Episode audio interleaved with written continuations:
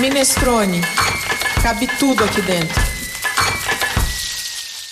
Nesse primeiro episódio da quarta temporada do podcast Minestrone, nossa convidada, Patrícia Rodrigues de Souza, fala sobre a comida na Índia e como a religião e a comida estão intimamente entrelaçadas. Se você acha que religião, futebol e política não se discutem, vai ver que tem muita conversa sobre religião e comida por aqui. Olá, ouvintes do podcast Minestrone. Como anda a vida? É primavera de 2022 e a gente está de volta com uma nova temporada do nosso amado podcast Minestrone. Agora um pouco mais esperançosos, já que todos nós estamos vacinados e que dias melhores vieram depois de tanta tempestade. Por isso, de coração aberto, sejam muito bem-vindos, muito bem-vindas ao nosso mais recente episódio, o primeiro da temporada de 2022. Eu sou a Cláudia Violi, jornalista e cozinheira, e digo que não poderia estar mais contente hoje. É muito gostoso poder novamente estar numa roda de bate-papo com gente que gosta de falar de comida, de trocar ideias sobre o vasto território da alimentação, sobre essa transversalidade que os estudos sobre comida nos permitem percorrer. Esse é um episódio inédito da quarta temporada de podcasts Minestrone, que vai ao ar todas as sextas-feiras e fica disponível no site minestrone.com.br e em todas as principais plataformas de podcast. A gente está no Spotify, no Deezer, no Apple Podcasts, no Samsung, no Podbean, que é o nosso agregador,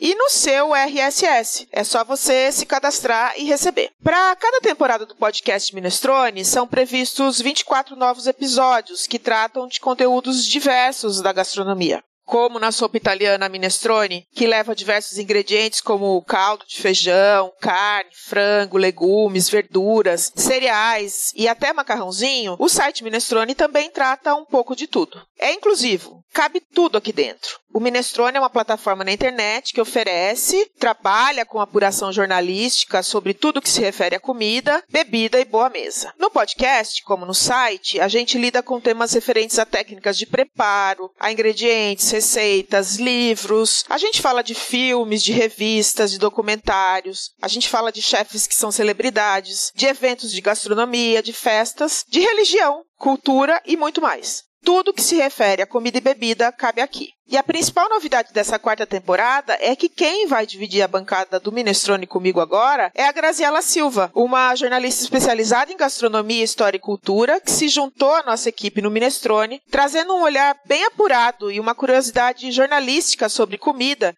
que tem tudo para agregar às nossas rodas de conversa. Graziela, querida, seja muito bem-vinda, é uma alegria, uma honra ter você aqui com a gente no podcast Minestrone. Claro, a honra é toda minha, não poderia estar mais feliz. Obrigada pelas apresentações, acho que tudo que me move aqui é essa curiosidade e vai ser um barato, assim, ser mais um ingredientezinho aí nesse caldo gostoso, nessa roda de conversa do Minestrone. E que roda de conversa que a gente vai ter hoje, hein? Valeu, Grazi, obrigada. Como é bom bom poder compartilhar essa bancada com você e com gente que a gente vai trazer para esses nossos bate-papos, como essa convidada tão especial, que é a doutora Patrícia Rodrigues de Souza. Patrícia, amiga querida, que bom que você está aqui. Bem-vinda mais uma vez ao podcast Minestrone. Obrigada, Clau. Obrigada, Grazi. Um prazer te conhecer. Prazer. Estou super feliz de estar de volta aqui no Minestrone, um podcast que eu respeito muito por todo o trabalho que faz com a gastronomia. Então, né, você falou doutora, mas antes de ser doutora, eu sou da cozinha. Então,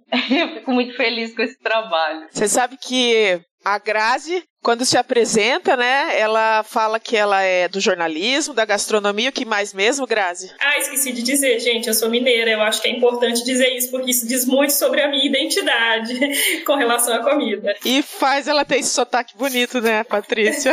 Gente de Minas tem que ser muito respeitada, né, principalmente nessa área de gastronomia. Minha mãe é mineira. Ó, oh, viu? viu?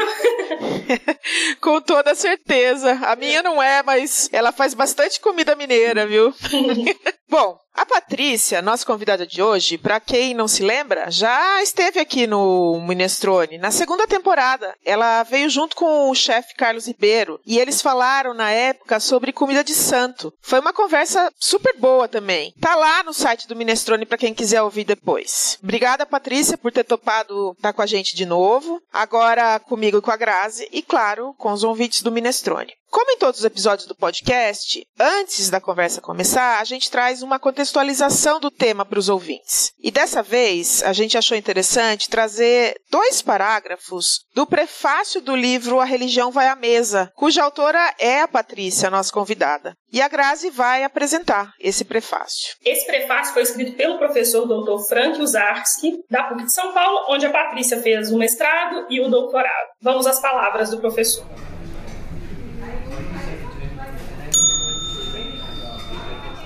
Muitos percursos intelectuais constitutivos para a ciência da religião levam ao reconhecimento da importância da comida no âmbito das religiões.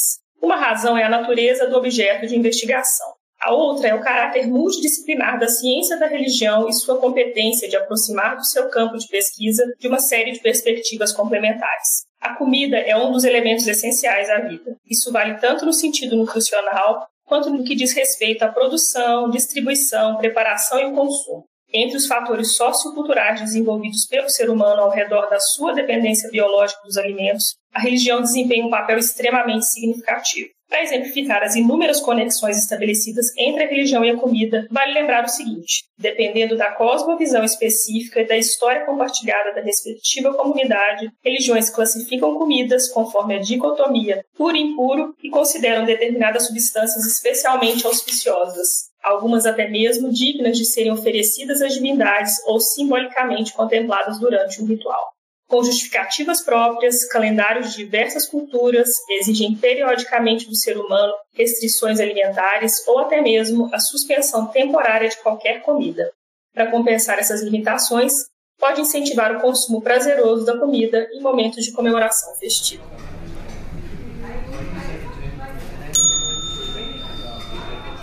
Esse é um bom início para o entendimento de como é ampla a possibilidade do estudo da comida e da religião, né? Ambas são tão abrangentes, como eu disse antes, né? Por conta das transversalidades, ou como o próprio autor, né, o Frank Uzarski, diz, multidisciplinaridades, né?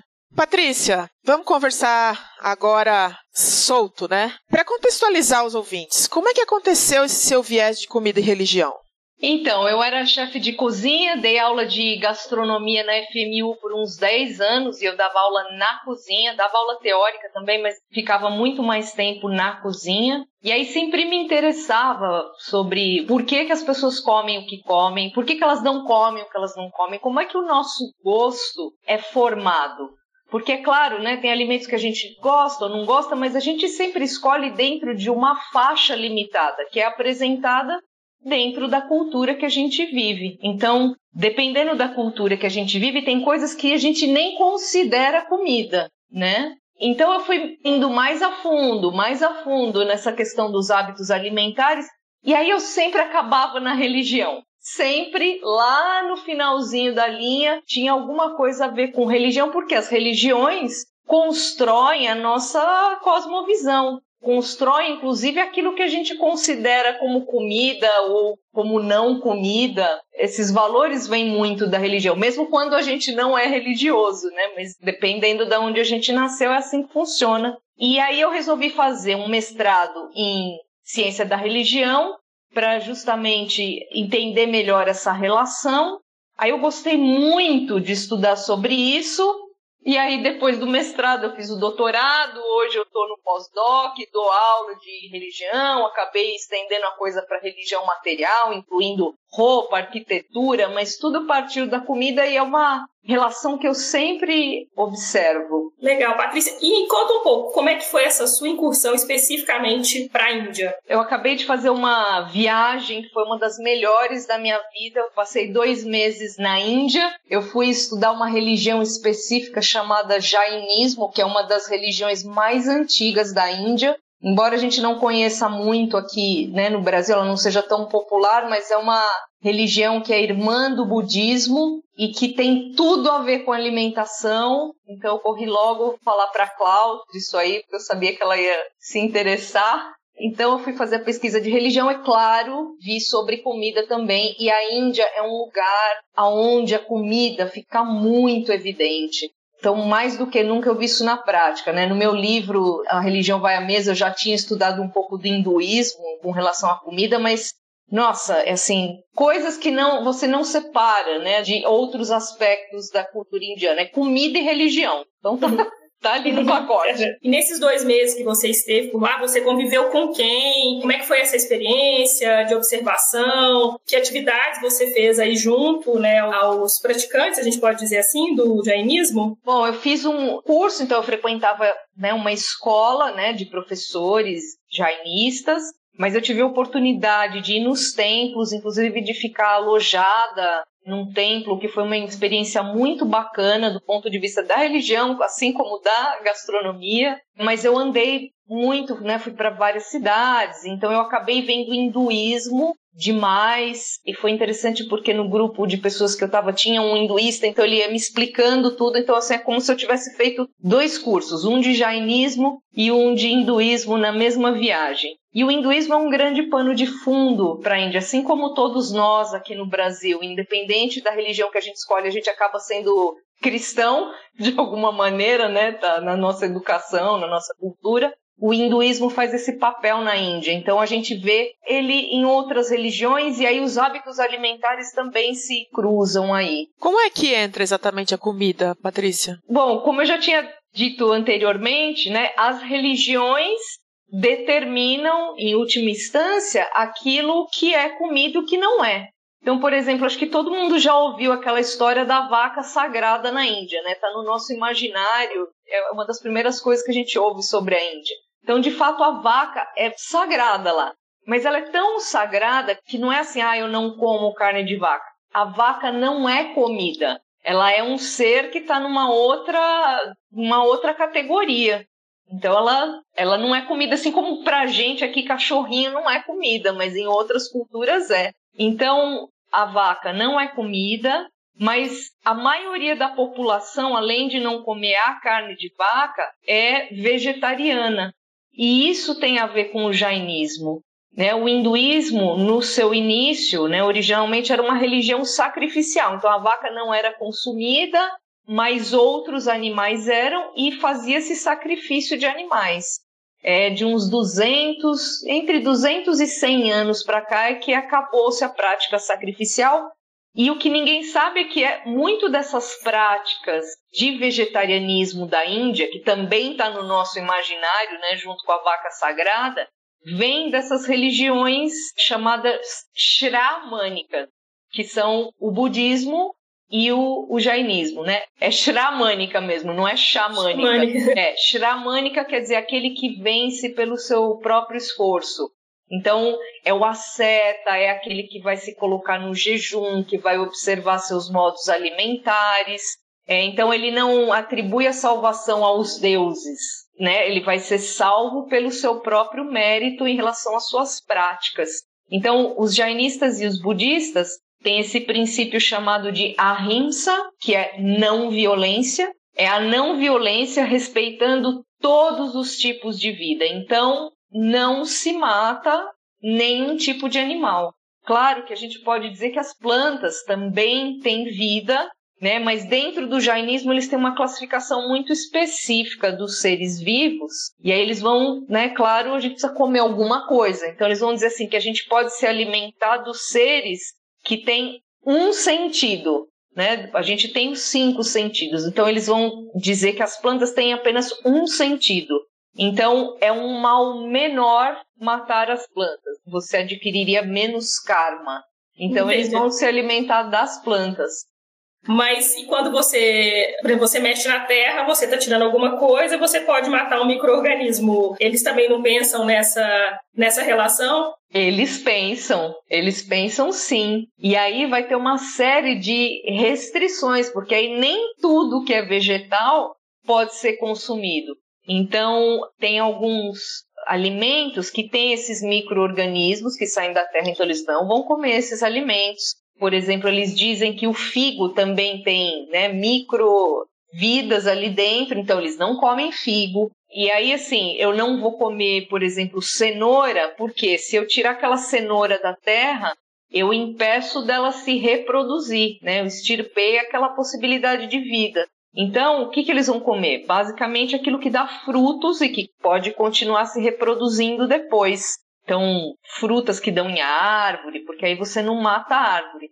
E muito interessante é que eles vão também, muitos vão consumir leite, porque você não mata a vaca, né, uhum. consumindo leite. Então, na verdade, os indianos, de forma geral, não só os jainistas, eles acabam sendo lacto-vegetarianos. Mas aí os vegetais têm essa limitação. Então, não tem alho, não tem cebola, então tem uma série de vegetais também que eles não vão comer. E mel? Mel também não. E bebidas fermentadas? Também não.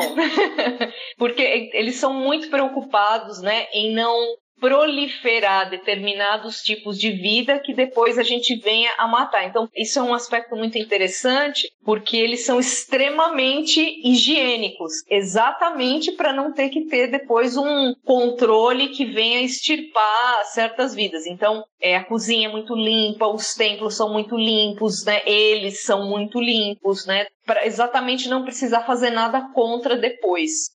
Patrícia, você falou sobre a comida vir de uma doutrina religiosa de alguma maneira, né? Mas isso está no dia a dia ou é só no, em questões festivas, em questões rituais? Como é que funciona isso? Olha, para os jainistas, e eu diria até que para os indianos, né, aí cada um dentro da sua linha religiosa, é o dia a dia. Então, para essas culturas, a prática né, alimentar é um valor de vida inquestionável, até porque eles não separam religião de outros aspectos como a gente costuma fazer aqui no Ocidente. Então, para a gente, a gente tem né, o trabalho, a vida amorosa, a religião, é tudo separado, tudo compartimentado. Para eles, não. Então, a gente vê tudo na prática. Então, assim, primeiro que andando pela Índia, né, na maioria das regiões, você não vai nem encontrar carne disponível. Carne de vaca, de jeito nenhum. Às vezes se encontra frango em um restaurante ou outro, mas a, a grande maioria, aquelas comidas de rua, pela qual a Índia é tão famosa, são, na sua grande maioria, vegetarianas. E aí, especificamente no jainismo, existe toda uma questão como é uma, uma religião que vai falar muito da alma e da libertação da alma, embora isso não seja estranho para a gente, né, no, quando a gente fala aí do cristianismo, a salvação da alma, eu desconfio que essa ideia, essas primeiras ideias de alma vieram desse lugar, vieram aí do leste da Índia, dessas religiosidades. Então eles falam muito da libertação da alma e você faz isso domesticando o seu corpo. Então a ideia é cada vez depender menos daquilo que é físico e não ter vontades, desejos, não estar subjugado às necessidades do corpo. Então eles vão, é, é né? É lógico que a gente tem os ascetas e tem os leigos. Os leigos vão ser vegetarianos, claro, mas os ascetas têm práticas assim muito rígidas. Então eles vão se treinando durante toda uma vida para cada vez comer menos, precisar menos de comida. Conforme eles vão chegando, né, mais para o fim da vida, né, eles vão, é, inclusive, se treinando para não precisar de água, né, cada vez reduzir mais as necessidades corporais. Acho que todo mundo já deve ter ouvido falar daquele povo que vive de luz. Então, essa história vem do jainismo, porque tem alguns monges que, nos casos extremos, que vão se treinando para viver à base de luz solar.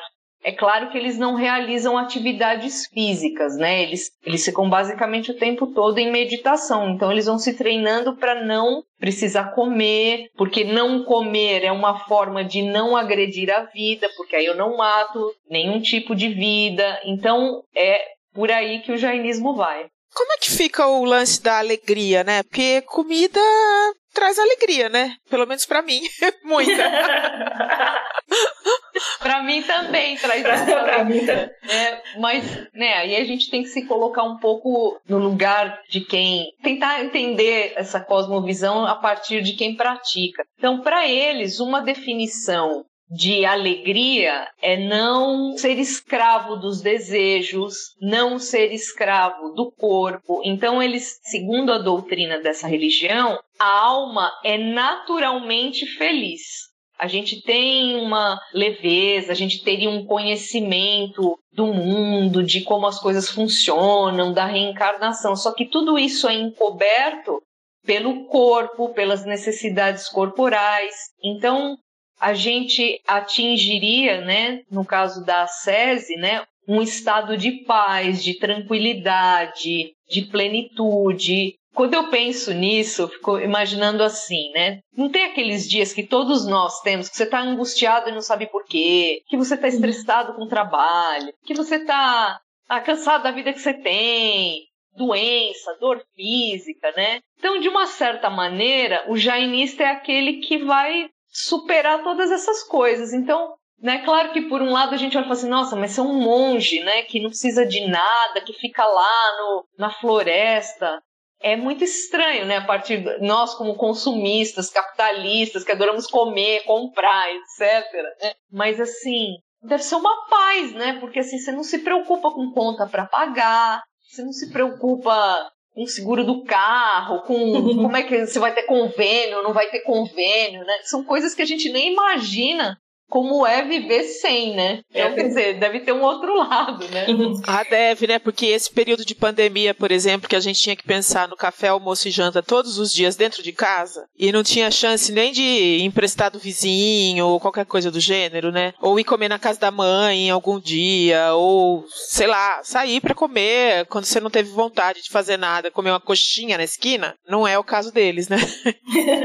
não, não é. é. Aí eles têm muito mais isso que eu acho que falta pra gente, né? Um tempo de contemplação, de assim, de não fazer nada, porque a gente, como a gente vem dessa, desse mecanismo capitalista de pensamento, a gente não se imagina fazendo nada, porque faz, não fazer nada é um desperdício de tempo, a gente tem que estar tá sempre produzindo. Mas assim, o não fazer nada pode ser muito saudável, pode inclusive produzir ideias, porque aí você para de pensar e aí você dá um espaço para vir certos insights, que é isso que eles vão chamar de conhecimento. Então, eles prezam muito a questão do conhecimento. E aí, conhecimento não é o conhecimento racional, que eu adquiri dos livros, do mestrado, do doutorado, mas é um conhecimento que está dentro de mim, uma percepção das coisas que nessa vida maluca que eu tenho, eu dificilmente vou chegar. Né? Algumas religiões vão chamar isso de mediunidade né? Mas é aquela percepção, aquelas ideias que vêm, você não consegue mapear muito bem de onde, mas que falam dentro de você. Fluem, né? Flui, é. Patrícia, e eu imagino que assim, né, que essa relação até de austeridade com a comida, tem algum momento em que ela é quebrada, sei lá, tem alguma festa, algum momento em que é, a esbórnia talvez, ou sei lá, ou uma, um pouco mais de exagero para os padrões deles seja comum? Então, a gente pode olhar de duas maneiras, né? Uma são os leigos, né, os, os jainistas leigos que são vegetarianos e tal, mas que fazem festa, que até apreciam boa comida, comem doces e tal, mas tem moderação, assim, né? Procuram ter moderação e principalmente assim, escolhem muito o que comem. Não é tanto em relação à quantidade, mas em relação à qualidade para não né, agredir certas vidas. Mas ao contrário de muitas religiões, no jainismo a celebração geralmente vem com um jejum, não com a comida. Então, recentemente teve um, uma das grandes celebrações do jainismo, que é chamado de Pariushana, que é é uma espécie de dia do perdão. Então, eles celebram isso fazendo jejum. Eles têm um, você percebe, né, eu ainda tenho contato com eles, né, que tem um espírito de alegria, tem um espírito de fraternidade, então eles se ligam, se mandam mensagens, né, fazem cartões. Então tem uma, uma aura gostosa assim, mas aí em vez de comer mais, come menos. e o que que se come? O que, que se tô, come? Tô falando assim, em ingrediente, né? Em tipo de preparo, se você puder falar até na própria língua, né? Algumas das palavras, para a gente conhecer quais são as comidas, né? Então, não existe assim é, comidas jainistas. Então, as comidas jainistas, elas são as comidas indianas regionais. Então, a Índia é um país enorme, então é, é, como o Brasil, cada região vai ter a sua cozinha, que é muito rico e muito interessante, né? Cada local tem o seu sabor particular, tem o seu pão, tem o seu jeito de temperar. Então, nesse sentido, o jainismo não tem assim uma particularidade a não ser a restrição de certos alimentos. Então, vou descrever aqui uma refeição típica que eu tinha, por exemplo, num, num templo, né, quando eu estava hospedada num templo. Então vem pra gente uma bandejona de inox, que lá é chamado de tali, mas para nós a gente olharia e falaria, não, isso é uma bandeja de inox, isso aqui não é um prato. Mas para eles é um prato, se chama tali. E aí, geralmente, o que compõe esse prato? Algum tipo de arroz, que pode ser um pulau, que é um arroz temperado com geralmente com cominho, vai um, um pauzinho de canela, um cravo, e ele pode ser branquinho ou pode um pouco de cúrcuma, e aí ele fica bem amarelinho. Ou em vez de ser esse arroz que é o pulau, pode ser um arroz chamado porra. Só que se escreve P-O-H-A. Porra é um, é um arroz que é pilado, e aí ele vem com amendoim, vem com coentro fresco. Nossa, acho que foi um dos pratos mais interessantes que eu Nossa, vi. eu já tô com água na boca aqui. Uma, não, é uma delícia. Então vem um arroz desse tipo, aí vem algum outro carboidrato, que pode ser, por exemplo, como se fosse um bolo de farinha de milho, Embora o milho seja da América, mas ele chegou na Índia já há um bom tempo, né? Pelos portugueses. Então eles fazem lá um, um como se fossem uns bolos de, de farinha de milho, mas é farinha de milho branco. Aí eles vão fazer algum tipo de lentilha, né? Que eles chamam de dal.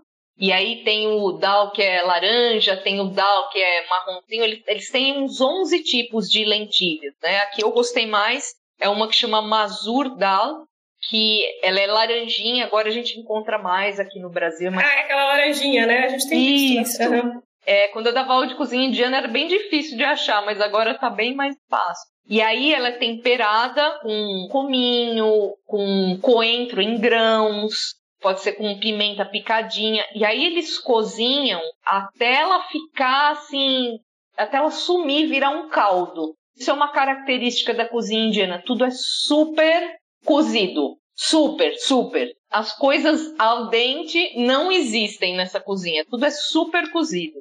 Aí eles podem colocar também algum tipo de legume, que pode ser uma abobrinha, pode ser um quiabo. Então, assim, quiabo eu vi com bastante frequência também. E aí você vai colocando tudo isso no mesmo prato, né? O arroz, o bolo de milho, o quiabo, a lentilha, e aí eles depois colocam por cima um negócio que é até difícil de descrever, mas para mim me pareceu assim como se fosse um sucrilho salgado.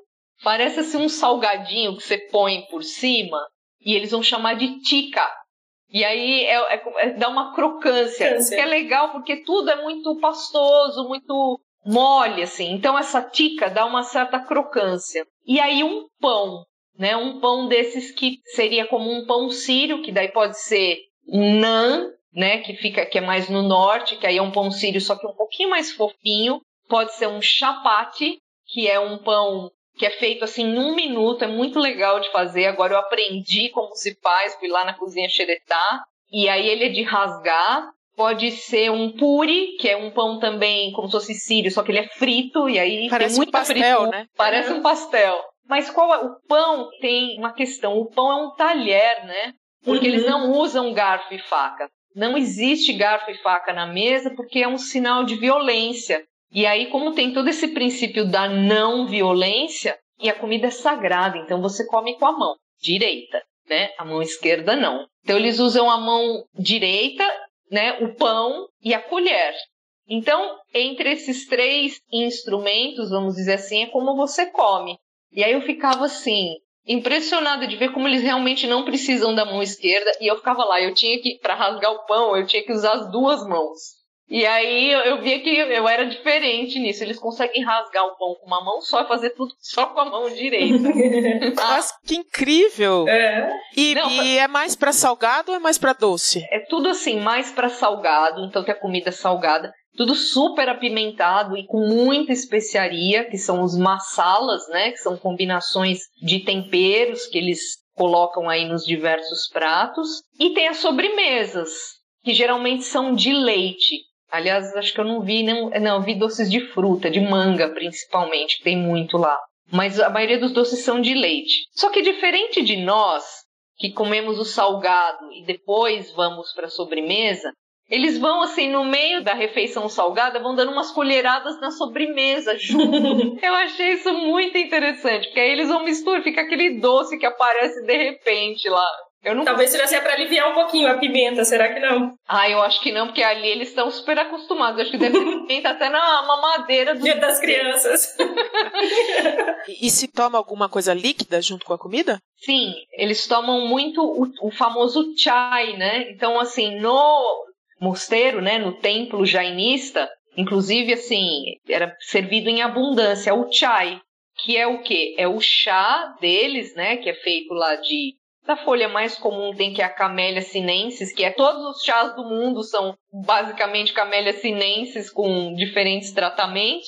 Então o deles é bem torrado e aí eles fervem esse chá com especiarias do tipo cravo, canela, cardamomo, folha de louro, pimenta do reino, gengibre, erva doce. Então eles vão ferver tudo isso, aí depois eles colocam açúcar e por último colocam leite e fervem mais. Aí coam, né? E aí fica com uma aparência de café com leite, mas é aquele, aquela coisa super aromática e tal. E aí esse é o cafezinho da Índia. Então em todo lugar que você vai, eles servem isso. Então assim, você vê nos boteco, boteco não tem, né? Mas assim, é o, o lugar onde você para pra tomar um negocinho, é o chai. Eles não consomem álcool, né? Basicamente. Então por isso que eu tô falando que não tem boteco. Então você vai no restaurante, tem chais. Onde você vai na repartição pública, a bebida que tá lá é o chai. Então tudo é o chai, que é esse chá. Que é servido Maravilha. com comida ou sozinho. Maravilha. Patrícia, e tem distinção, porque a gente sabe que a Índia é formada por castas, né? Diferente da gente aqui, que é só a classe social. E parece que a gente pode transcender facilmente as classes sociais aqui, né? Ou não, né? Mas mudam as comidas de casta para casta? Olha, essa pergunta é muito boa. Não mudam, né, assim, tanto no sentido de proibições é, de tabus alimentares, de proibições formais da religião, não por conta disso, mas existe, assim, um fator poder aquisitivo, então, claro, né, isso é universal, quem tem mais dinheiro vai ter acesso a melhores ingredientes. Agora, a questão é quem pode cozinhar para quem, né, em relação à casta. Então, geralmente, quem é de uma casta superior não vai comer algo que foi preparado por alguém de qualquer casta inferior. Então, os Brahmanes são a casta mais alta da sociedade, são os sacerdotes intelectuais. Hoje eles falam intelectuais, né? Mas no passado eram os sacerdotes. Aí tem os kshatriyas, que são os governantes, os militares, que eram os guerreiros, né, no passado. Aí a gente tem os vaixas, que são os comerciantes, os artesãos, e tem os shudras, a quem se atribui os trabalhos braçais. É isso na cosmologia indiana, né, como se cada um fosse uma parte do corpo de um deus. Então os brahmanes são a cabeça, os kshatriyas são, né, que são os guerreiros, são os braços, depois os vaixas são as pernas e os shudras são os pés. Então, quem né, é da casta superior não vai comer nada que alguém da casta inferior fez, porque isso seria uma contaminação ritual. Né? Então, é uma forma de receber um karma. Então, ninguém basicamente vai contratar um cozinheiro que seja um shudra, que é a casta inferior. Porque, em tese, né, eles são os intocáveis, ninguém comeria a não ser um outro shudra a comida deles. Então tem muito ainda dessa questão, embora né, casta não seja sinônimo de nível econômico, né? Então os brahmanes não são ricos, alguns são, alguns não, né? Então isso não não se mistura mais. No passado, sim, os brahmanes tinham maior poder aquisitivo, mas hoje não. É, então tem essa questão e, infelizmente, o trabalho de, né, o ofício de cozinheiro, saber cozinhar, não é uma coisa valorizada na Índia. Não é visto como. Né? No Brasil, a gente, hoje em dia, ainda bem, tem tanto isso de valorizar né, o patrimônio imaterial, né, as cozinhas regionais, os processos que vêm da oralidade, esse tipo de conhecimento, né? Lá, infelizmente, esse discurso ainda não chegou. Então, não é uma. Embora eles tenham uma cozinha muito rica, né, cheio de coisas interessantes, isso não é valorizado. Então, sempre fica mais. É um trabalho desprezado. E quem cozinha é homem ou mulher? Tem divisão de gênero? Tem, tem divisão de gênero. Nas casas são as mulheres e nos restaurantes são os homens. Ah. E aí é claro. Até ocidental isso. Mas lá ainda é muito forte. E é claro que a cozinha da casa, né, ainda é menos valorizada do que a cozinha do restaurante, óbvio, né? Então é a questão da mulher mesmo, né? Eu senti muito a questão do gênero lá. Sim, isso ainda é forte. Patrícia, só para a gente se localizar, os jainistas eles estão espalhados por toda a Índia ou tem uma, regi uma região específica que eles estão mais concentrados? Hoje eles estão mais no centro da Índia, então, por exemplo, eu fiquei um bom tempo numa cidade chamada Pune, que é no Maharashtra, que é num estado que é no centro-oeste da Índia. Mas tem assim, um grupinho aqui, um grupinho ali. Ele começa mais no nordeste da Índia, né, que é numa região chamada Bihar, ali mais para o lado da China, mas eles se espalharam. E, inclusive, hoje tem muitos jainistas nos Estados Unidos e que são, inclusive, muito ativistas na questão da, da alimentação, né? E pregam o orgânico e o veganismo. Então, eles eles se dizem os judeus da Índia, né? É, quando você estava comentando a questão dos micro-organismos, eu lembrei bastante da região judaica, que você tem todo aquele cuidado com relação aos insetos, né, de estar tá tudo limpinho, me lembrou um pouco também. Fora as práticas, né, fora a religião sendo, a comida sendo central na prática religiosa, né.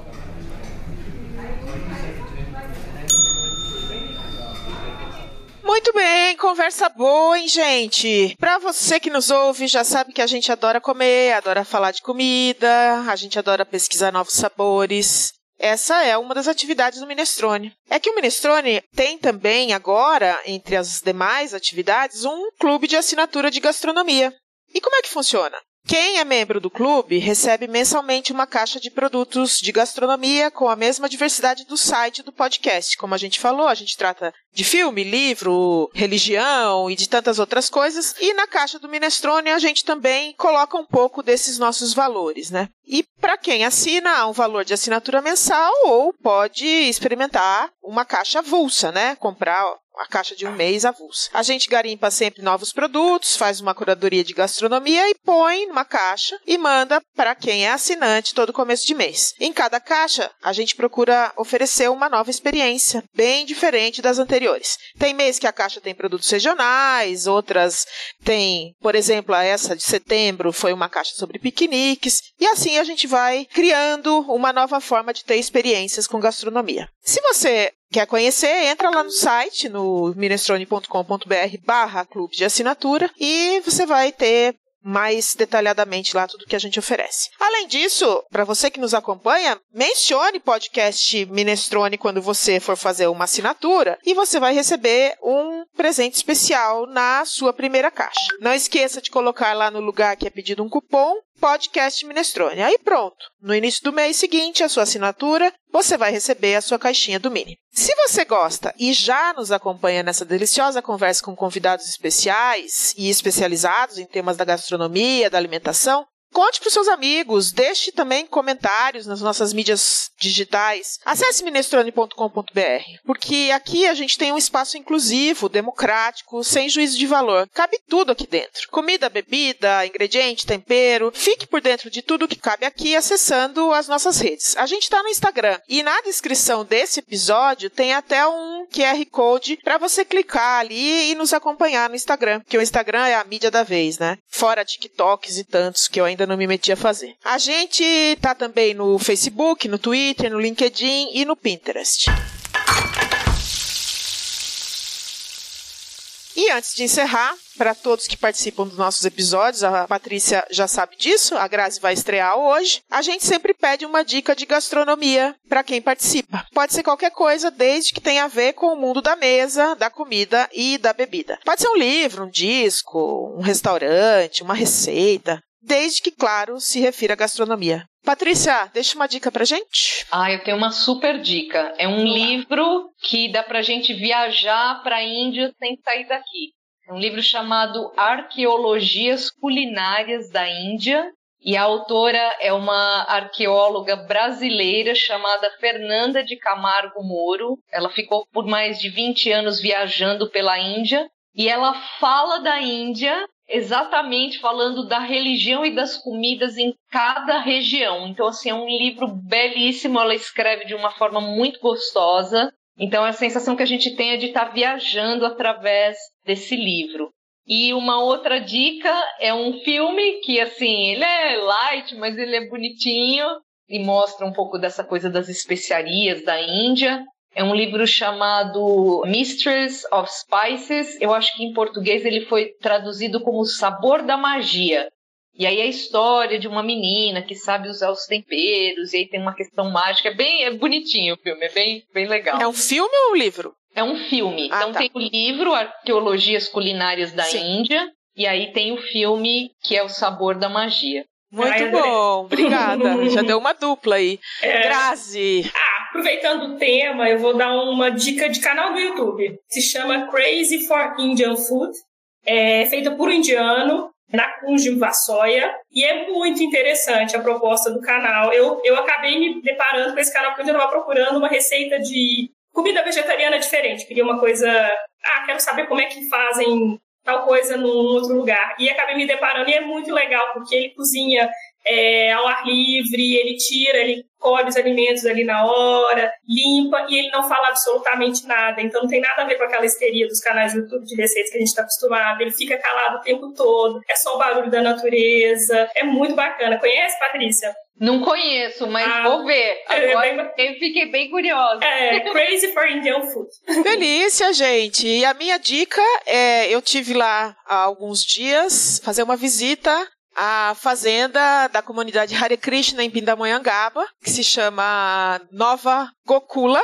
É um lugar onde tem um templo bem bonito dos Hare Krishna, em que a gente é acolhido com muita alegria, com muitos cantos e com excelente comida. Tem vários restaurantes lá dentro, restaurantes assim, né, quiosques e Claro que nada com proteína animal, mas é uma delícia, assim, para aproveitar os sabores e tá encaixado aqui com o nosso podcast de hoje.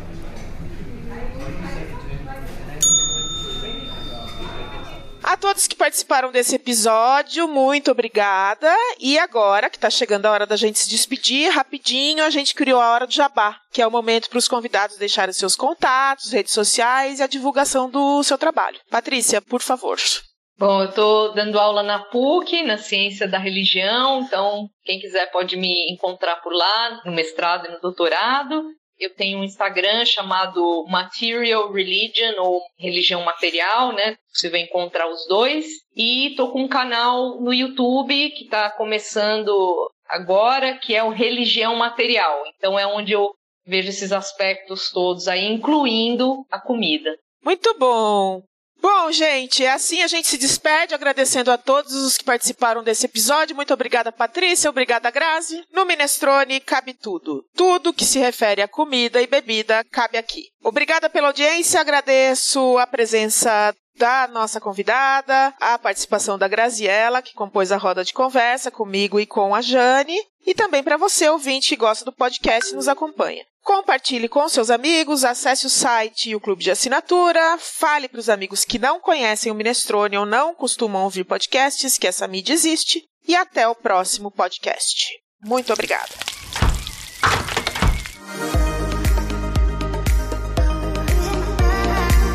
Está sabendo da novidade?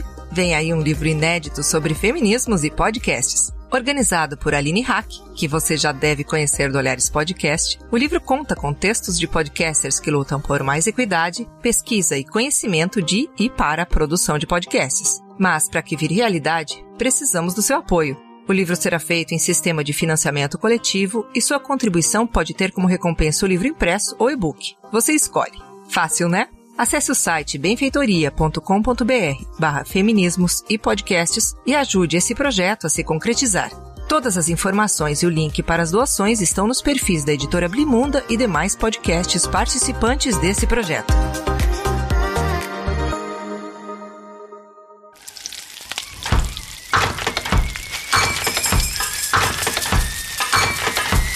Minestrone.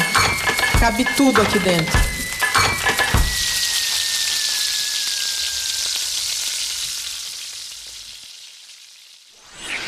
Esse podcast foi editado por Domênica Mendes.